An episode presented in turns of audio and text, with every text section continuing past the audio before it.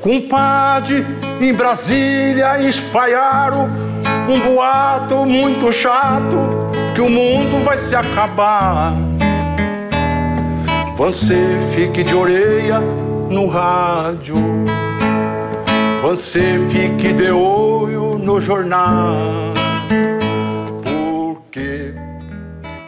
Dia, boa tarde, boa noite, boa madrugada, viróticos e viróticos que nos acompanham no podcast dessas aulas de jornalismo durante o fim do mundo, aqui na disciplina de Teoria do Jornalismo. Nesse podcast a gente vai conversar sobre o problema da objetividade, né? Vamos conversar acerca desse tema que tem a ver com uma certa noção de que o jornalismo conseguiria ter um nível de relato dos fatos, de apuração e de relato dos fatos que o colocasse numa condição de distanciamento com relação ao que é relatado, algo muito próximo de um discurso autolegitimador presente lá na teoria do espelho, que a gente já viu aqui em outros podcasts também. Mas agora a gente vai tratar numa perspectiva um pouco diferente, né, pelo viés como é apresentado pelo Zé Marques de Mello no livro Teoria do Jornalismo e Identidades Brasileiras, que é o nosso texto guia de hoje. Ele começa nos apresentando uma diferença uh, na constituição dessa própria noção de objetividade. Né? A gente já deve ter ouvido por aí várias vezes é, a noção de objetividade, imparcialidade, credibilidade, compromisso com a notícia, né? como sendo quase que slogans de muitos veículos de comunicação. Para a população em geral, é muito comum que isso esteja associado à qualidade né, do que é relatado, ao compromisso ético com que é veiculado em termos de informação. Então, é um discurso que aparentemente é quase que é, irrefutável. Afinal de contas, quem quer ser contra a objetividade, quem quer ser contra uma narração é, imparcial dos fatos? A questão que se coloca anterior a essa é: isso simplesmente não é possível, pelo menos não é, quando a entendermos no contexto dos estudos de linguagem, dos estudos narrativos, simplesmente porque quando você passa a narrar um determinado acontecimento, você já está imprimindo ali um determinado olhar, partindo de um determinado ponto de vista. Então, sob o ponto de vista conceitual mais rigoroso, a própria noção de objetividade não se sustenta. Essa é uma discussão também que acontece desde há muito tempo no próprio campo da ciência, né? quando você tem toda uma é, tentativa científica de desenvolver o relato com pretensão de verdade acerca de determinado aspecto da vida, ou seja, uma descoberta, a revelação sobre determinado modo de, de se comportar em vida e sociedade, enfim, seja nos campos das exatas ou das humanas, há a pretensão da ciência de estabelecer um tipo de conhecimento crível, comprovável, irrefutável, ou para que possa ser refutável, que a sua metodologia seja explícita para que ela possa ser reproduzida, enfim, há todo um compromisso com uma versão racional, objetiva acerca do que se está pesquisando. Essa é uma pretensão, essa é uma tendência. Agora, mesmo os setores do campo da ciência, sobretudo aqueles mais ligados ao campo das ciências sociais, da antropologia, por exemplo, reconhecem que o que se faz, o que se busca fazer, não é exatamente a narrativa de um real, não é a narrativa que busca um real a partir de critérios públicos e transparentes e com os seus vieses explícitos, ou seja, com as suas referências, com as suas versões de mundo, com as suas teorias colocadas, com as cartas colocadas na mesa para que os intérpretes daquela mensagem, daquele relato científico possam identificar, eventualmente questionar e produzir versões diferentes daquela. Então, essa noção de objetividade, faço aqui essa digressão, né? ela não é tranquila no campo do jornalismo, como ela não é tranquila em lugar nenhum onde ela é requisitada para debate, como é o próprio caso do campo do conhecimento científico. Ou seja, se a própria ciência que se ancora na noção de objetividade para poder produzir com credibilidade o seu conhecimento já encontra dificuldade e, e o jeito de enfrentar isso é manter continuamente, não é?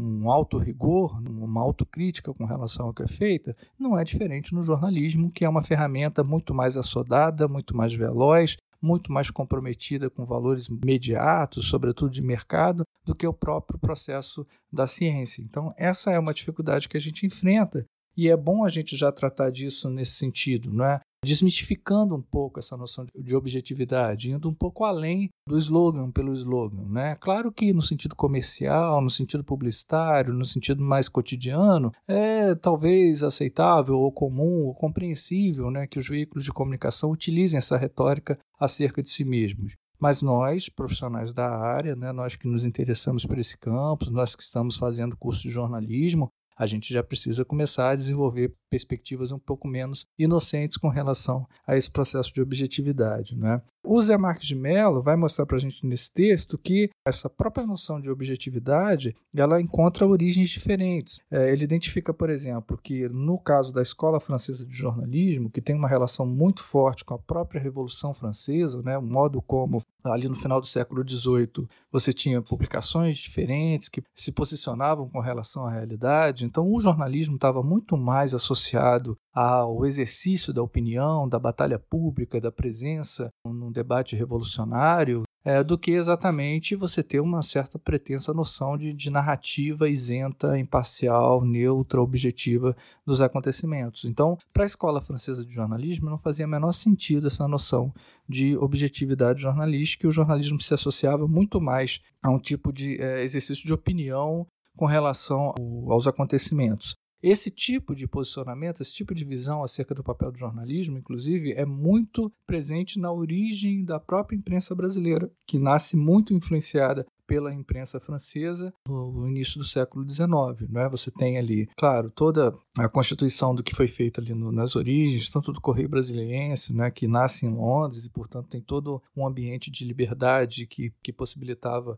a Inglaterra ali naquele momento, que foi diferente de Portugal, e por isso que Hipólito Zé da Costa vai lançar o Correio Brasiliense lá em Londres. Mas se você pegar o conteúdo dos jornais, mesmo o Correio Brasiliense, mesmo depois a Gazeta do Rio de Janeiro, já impressa aqui no próprio Rio, né, com o maquinário que veio da coroa portuguesa para cá, esses jornais e tantos outros né, que vieram depois com a, com a possibilidade de se instalar tipografias aqui no, no, Brasil, esses veículos estavam muito marcados por esse tipo de jornalismo que é o jornalismo opinativo, é o jornalismo de causa. Eram jornais às vezes republicanos, às vezes jornais abolicionistas, às vezes jornais monarquistas. Né? Então você claramente identificava projetos jornalísticos sendo uh, instados a defender determinadas causas. Né? E eles nasciam e se justificavam por isso. A escola inglesa, de acordo com Zé Marques de Mello, difere um pouco dessa tradição francesa mais opinativa. A Inglaterra construiu algum tipo de trajetória que buscava algum tipo de, de relato jornalístico mais racional, mais contido, mais comedido, que está na origem da noção de que se poderia separar fato de opinião, dando aquela noção de que você relataria os fatos com objetividade e poderia opinar em espaços diferentes, que não caberia até mesmo muito ao jornalista o exercício da opinião. Esse tipo de tendência teve mais influência, por exemplo, nos Estados Unidos, já a partir desse momento. Veio a ter influência no Brasil também, mas já a partir de metade do século XX para cá, com a reforma dos grandes jornais brasileiros, como foi o caso do Diário Carioca, né, do Jornal do Brasil, da Última Hora, enfim. Você teve uma mudança né, de nível de profissionalização das empresas jornalísticas que dos anos 50, fins de 50, início de 60 para cá, incorporou um modelo é, norte-americano que era esse modelo que tem origem origem na Inglaterra, que é um pouco mais dessa noção de que é possível separar fatos de opiniões. O Zé Marques de Mello identifica que essa objetividade, né, essa objetividade que teve origem lá na noção inglesa, que interferiu na formação do jornalismo norte-americano, que também viria a influenciar o nosso jornalismo aqui da segunda metade do século XX para cá, essa objetividade, aspas do Zé Marques de Mello agora, é, converteu-se em sinônimo de verdade absoluta e é vendida como ingrediente para camuflar a tendenciosidade que existe na prática cotidiana dos veículos de comunicação Fecha aspas. Ou seja, ele está mostrando para a gente que o que se diz ser objetividade na sociedade capitalista ou né, de influência mais norte-americana, ela é muito mais um mito vindo da Revolução Burguesa, não é? portanto, um mito também de tradição liberal de, de autolegitimação acerca do exercício da profissão do jornalismo, do que exatamente de algo que tenha a ver com alguma coisa que seja de fato exercida. Então, nesse ambiente, né, o Zé Marcos ele pontuou aqui é, impressões acerca da impossibilidade do exercício da objetividade, ou seja, por quê? por conta da interferência dos próprios meios de comunicação, dos proprietários dos meios de comunicação no exercício do jornalismo. Você já começa a não poder ter uma visão jornalística independente com relação aos acontecimentos, seja por questões narrativas, seja por conta da impossibilidade da comunidade jornalística exercer de fato o jornalismo que acredita, inclusive eventualmente com opiniões acerca do que está testemunhando, por conta da pressão, né, da grande presença dos veículos, dos proprietários dos grandes veículos de comunicação. Um outro aspecto que ele apresenta acerca da noção de objetividade é quanto o discurso da objetividade é, serviu para se opor ao discurso do sensacionalismo também na sociedade norte-americana. Né? Ele relata aqui em fins do século XIX havia uma competição muito acirrada entre jornais, né? a gente lembra que fins do século XIX a gente já tinha uma tecnologia avançada para circulação de jornais, tecnologias outras ainda estavam nascendo, né? se consolidando, como a do próprio cinema, do rádio e lá depois nos anos 40 da TV, mas no caso dos jornais impressos, eles eram os senhores da disputa da opinião pública e também do negócio da informação. Eles começavam a competir de modo muito acirrado entre eles. Então, é, você começava a ter um tipo de é, jornalismo muito sensacionalista, né, que era disputa comercial mesmo. E isso começou a degradar bastante a, a, credibilidade dos veículos, e aí o Zé Marcos de Mello identifica aqui também que houve toda uma construção de autolegitimação do jornalismo, de recondução, de reposicionamento do jornalismo, agregando credibilidade, uma certa noção de objetividade para poder resgatar o papel que o jornalismo poderia desenvolver na sociedade norte-americana, numa espécie de movimento pela restauração da dignidade do exercício do jornalismo, aspa para ele aqui, né? Então você começa a ter a elaboração de códigos de ética para poder estabelecer parâmetros muito claros acerca de até onde o jornalismo pode ir, onde não pode ir, o que, que deve ser publicado, o que, que não deve ser publicado. Né? Você começa também a, a, verificar a expansão das escolas de jornalismo, então você começa a dar mais solidez à formação dos profissionais de jornalismo, a conferir mais método, a ter referenciais teóricos e práticos mais consolidados, mais sistematizados, para que você pudesse criar um certo modo específico de fazer, né? constituir algo que pudesse ser encarado pela sociedade como profissionalismo, com racionalidade. Isso também vai se verificar depois na implantação de manuais de estilo, né, de manual de redação e estilo, que existem nos veículos até hoje. Essa objetividade também vai estar presente na construção da ideia de pirâmide invertida, né, do relato a partir da informação a qual se atribui maior valor notícia para aquela que se atribui menor valor notícia, né, que é a chamada pirâmide invertida. Enfim, há uma série de ações que vão constituindo dentro da prática jornalística um receituário técnico para que se exerça essa chamada objetividade, que no limite é impossível, mas que se persegue para que a credibilidade desse conteúdo seja mantida. Né? O Zé Marcos de Mello registra aqui uma certa reação também dos jornalistas com relação a isso, né? na medida que isso poderia representar uma certa camisa de força no exercício do próprio jornalismo, né?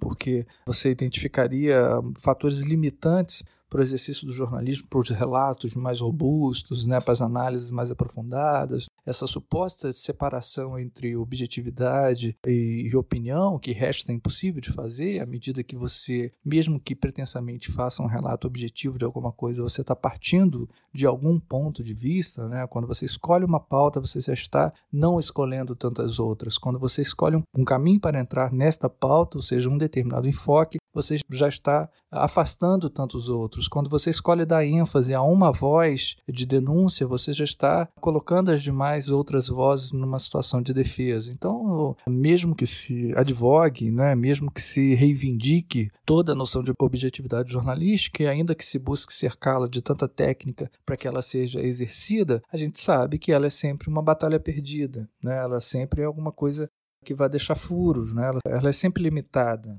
E aí, para a gente avançando um pouco mais aqui, o, o Zé Marx também coloca que essa discussão da objetividade, ela não é exclusiva, é claro que ele veio trazendo aqui, até por conta da influência brasileira nisso, né, da influência no Brasil disso, né? mas ela não é exclusividade dos ambientes sociais não é, que importaram a influência norte-americana ou inglesa. Não é? Ela é também presente no mundo socialista, por exemplo. Né? Esse texto dele é de fins do século XX, onde isso ainda estava muito presente, aliás, continua presente até hoje, mas com novas dinâmicas, com novas roupagens, com novos reequilíbrios mundiais. Mas naquele momento em que ele coloca isso aqui, ainda estamos falando de um resquício de polarização ainda bastante grande entre mundo capitalista e mundo socialista. E ele coloca que no próprio mundo socialista, essa questão de objetividade também é muito questionada no seio da categoria jornalística. Né? Ele vai dizer aqui também, por exemplo, né, aspas para ele, que a discussão do problema da objetividade mostra-se atual também nos países socialistas. Evidências recentes demonstram que se trata de uma preocupação que mobiliza os jornalistas de orientação marxista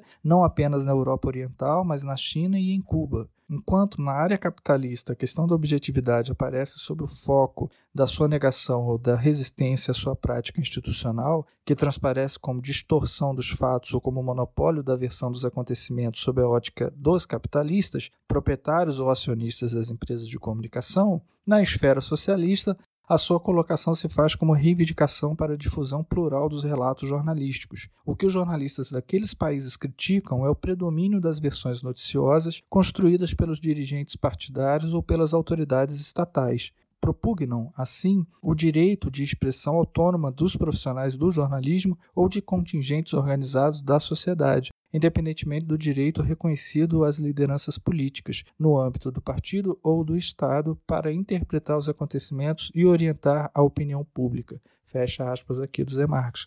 Então vejam, a gente está falando aqui, por um lado, a noção de objetividade foi constituída como um discurso burguês liberal na sociedade capitalista, né, na constituição do jornalismo moderno, como um discurso autolegitimador, mas essa prática também é reivindicada no mundo socialista. Né? Se no mundo capitalista são os, os, proprietários dos meios de comunicação que impõem a agenda, impõem o um enfoque e prejudicam a noção de objetividade, castrando o exercício profissional, no mundo socialista são os dirigentes partidários, né? são as burocracias extremamente centralizadas né? que também impedem esse exercício. Então, esse é um problema constante, independentemente do, da orientação é, ideológica que a gente coloque aqui. Ele cita também uma questão que é importante para a gente pensar, inclusive se quisermos fazer um paralelo com a história recente do Brasil. Ele cita um exemplo é, também do modo como a noção de objetividade é questionada por movimentos sociais. Cita o exemplo do Sindicato Solidariedade, lá dos poloneses. Né? Aspa para ele aqui. Mais recentemente, explodiu no noticiário internacional a denúncia dos operários poloneses organizados no Sindicato Solidariedade,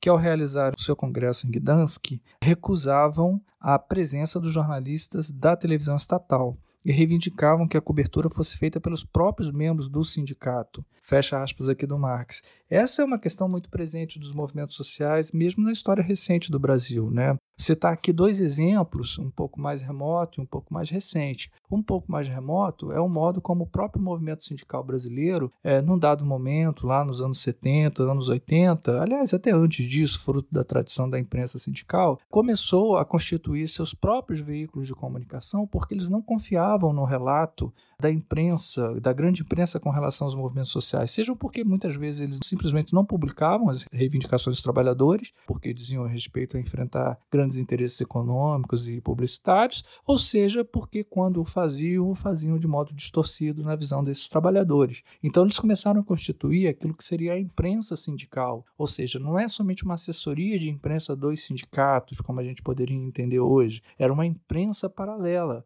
uma imprensa feita muitas vezes pelos próprios operários, né, para que eles tivessem a possibilidade de relatar o que estava acontecendo nos seus movimentos, nas suas reivindicações, nas suas greves, é de modo diverso daquele que a grande imprensa cobria com seu viés liberal e capitalista como uh, típico da nossa história. Esse é um exemplo mais remoto, mas temos exemplos mais recentes também, como é o caso do Mídia Ninja, né, de outros agrupamentos de jornalistas ou comunicadores populares, né, ou até militantes, que também não se satisfazem com o relato que a grande imprensa faz acerca dos seus próprios movimentos e partem para fazer o registro desses acontecimentos, agora com muito mais possibilidades tecnológicas, né, com transmissão ao vivo nas redes sociais. A gente viu desde 2013 para cá, por exemplo, com a retomada de grandes manifestações de rua, o quanto que esses relatos foram feitos por meio de militantes com câmera na mão, né?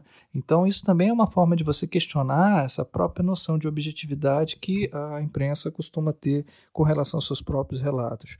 Um parênteses outro, né, também para a gente identificar aqui o momento que a gente vive, é o modo como o discurso de autolegitimidade do jornalismo tem sido tomado nessa pandemia em é, oposição às chamadas fake news. Então, mais uma vez, o jornalismo tem se utilizado da sua noção de objetividade, né, de clareza, para poder se opor ao que seria falso, né, ao que seria é, incorreto. É claro que não vamos confundir a noção de fake news com a noção de opinião. É claro que não vamos confundir a noção de fake news, por exemplo, com a noção de análise, de posicionamento. Não vamos fazer essa confusão. Agora, o que se verifica mais uma vez é um exercício de discurso de autolegitimação baseado na noção de objetividade, agora com outro inimigo, não mais a opinião, não mais a análise, mas agora o fake news. Né? Para encerrando esse nosso podcast de hoje, né, para a gente ver algum caminho que é apontado, o norte que o Zé Marques de Mello começa a dar para essa discussão aqui é trabalharmos num certo sentido ético para essa noção de objetividade, reconhecendo as suas limitações, mas avançando no sentido de, de buscá-la né, com o máximo de compromisso. E aí o caminho é muito mais